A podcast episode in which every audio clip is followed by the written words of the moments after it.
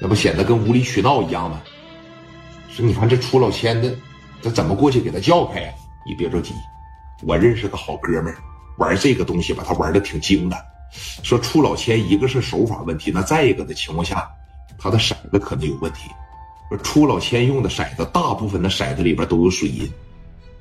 我打电话问问。走，咱俩先上去一趟。哎，上去一趟，从这负二啊，当时就上到一楼，从一楼上车里边，刘毅就开始在这打电话。他得问问他输的太冤了，这十万块钱输的比赵氏他爹都惨，对不对？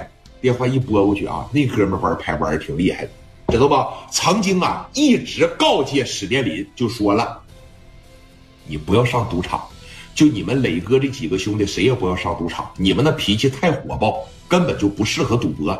你心态不行，输点钱赢点钱，你就全部表现在脸上了，那绝对是不行。把电话呀，当时就拨给他了啊，一拨过去，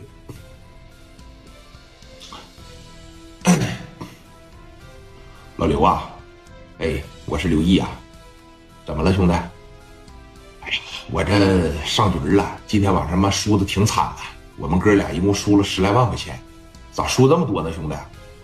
一开始我就是单纯的认为运气不好，后来我俩上厕所的时候，有一帮人在这议论咱们，说的咱们就跟个冤种一样了，说又是过来交学费来了，又碰上老千来了。那骰子这个东西比炸金花都简单，这也有人出老千呐。哎呀，你要这么说的情况下，那你们几个本逼让人骗了，那真让人骗了，那可不呗。那骰子说你看都是封闭的。我估摸着他这骰子里边百分之百有水银啊，这应该就是赌场和客户联合起来给你们下的一个扣，知道吧？不是，那赌场哪能这么干呢？那把咱们亏了以后，谁还来了？不对，他们亏人呢，也是有选择的。你们俩去的时候，是不是滴啷当的，一看跟个冤种一样，一看就像没啥钱的人，是吧？一看就是像暴发户或者兜里边就这一枪药输了就拉倒，可能以后再也不来的选手，人家一瞅你们就是这个。真要是有钱的，他今天在这输十万，明天在这输十万，他他连轴转的在这输，一年他输个几百万，他天天来这个，他不挨亏。往往像你们这个，兜里也没多少钱，再输了以后再也不来了，他专亏你们这种人。那你这么的吧，你过来帮我看看，我也不太懂这个东西。你如果确定他是老天的情况下，咱那就当场给他叫开啊！我得把那十万块钱拿过来，我这十万块钱输的太惨了。那行吧，啊！但是有一点啊，我要是过去的情况下，你们得保证我的安全。那赌场里边看场子的老牛逼了，那一个个只能用四个字来形容，那叫丧心病狂了。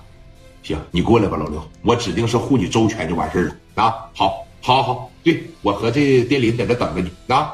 给电话哐着一撂下。你别看俩人玩牌的时候吧，就显得有点冤种，显得有点说晕蛋。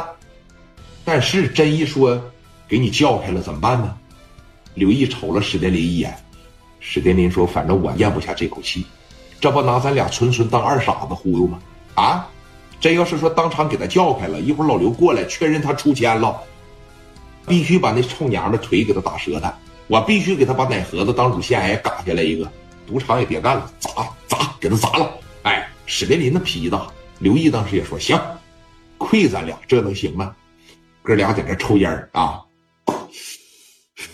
足足等了说得有多半个小时的时间，老刘过来，对他就是不会玩啊。老刘当时一过来领个小徒弟嘛，这哥俩也是蓝马，但是他没有告诉史殿林。